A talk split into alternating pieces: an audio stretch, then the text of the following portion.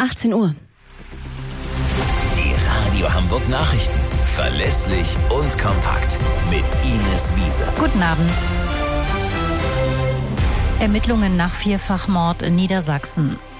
Volkspark, nächstes Großbauprojekt gerät ins Stocken.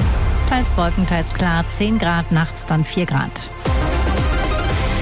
Nachdem ein 32 Jahre alter Bundeswehrsoldat heute früh in zwei Gemeinden im niedersächsischen Landkreis Rothenburg-Wümme mutmaßlich vier Menschen erschossen hat, hat die Staatsanwaltschaft Pferden Angaben zu den vier Toten gemacht. Demnach handelt es sich bei den Opfern in der Gemeinde Schesel um eine 55-jährige Frau und einen 30 Jahre alten Mann.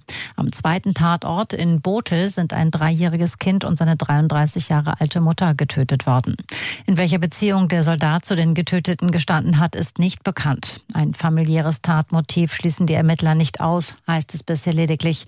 Gegen den Bundeswehrsoldaten ist Haftbefehl wegen Mordes erlassen worden. Das nächste Großprojekt in Hamburg ist ins Stocken geraten. Das Athletikum im Volkspark. Das ist ein Kompetenzzentrum für Sport, Bewegungs- und Präventionsmedizin. Dafür wollten das UKE und der HSV miteinander kooperieren. Daraus wird erst mal nichts. Er was? Unsere exklusive Recherche zeigt, dass der Generalunternehmer Insolvenz beantragt hat. Dabei geht es um die Ronge Industriebau GmbH aus Niedersachsen. Das hat uns Sascha Lindemann bestätigt, der Sprecher für den Projektentwickler 10. Nordteam am Volkspark.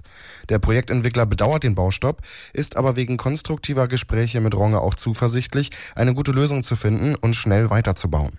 Seit zwei Wochen stehen die Maschinen auf der Baustelle still. Wann das Athletikum fertig wird, lässt sich nicht sagen. Eigentlich sollte es dieses Jahr öffnen. Und das ist sonst noch wichtig. Zwei Wochen nach seinem Tod ist Kreml-Gegner Nawalny in Moskau beerdigt worden. Tausende Menschen waren auf dem Weg zum Friedhof, um sich von Nawalny zu verabschieden. Am Rande der Verabschiedung haben Menschen offen gegen Präsident Putin protestiert, berichten Reporter der deutschen Presseagentur. Und am Hamburger Landgericht hat der Prozess gegen einen 43-Jährigen begonnen. Der Angeklagter, ein Angestellter im öffentlichen Dienst, soll ein Brüderpaar in Deutschland und Jungen in Thailand sexuell misshandelt haben. Unter unter anderem soll der Mann einer Familie aus der Ukraine zur Flucht verholfen und den Beschützer gespielt haben. Hier in Deutschland soll er die Söhne dann sexuell missbraucht haben. In unserem Stadtnachrichten-Podcast Hamburg aktuell geht es am Freitag immer den Wochenrückblick mit Chefreporterin Carolina Koplin. Du schaust nochmal auf die Themen, die uns besonders beschäftigt haben. Welche waren es denn? Ja, unter anderem geht es um den Baustopp am Athletikum am Volkspark, von dem wir exklusiv erfahren haben.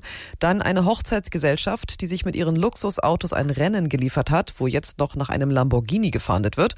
Und natürlich die unendliche Geschichte der Warnstreiks im ÖPNV. Und die neue Folge unseres Podcasts Hamburg aktuell gibt es natürlich überall, wo es Podcasts gibt.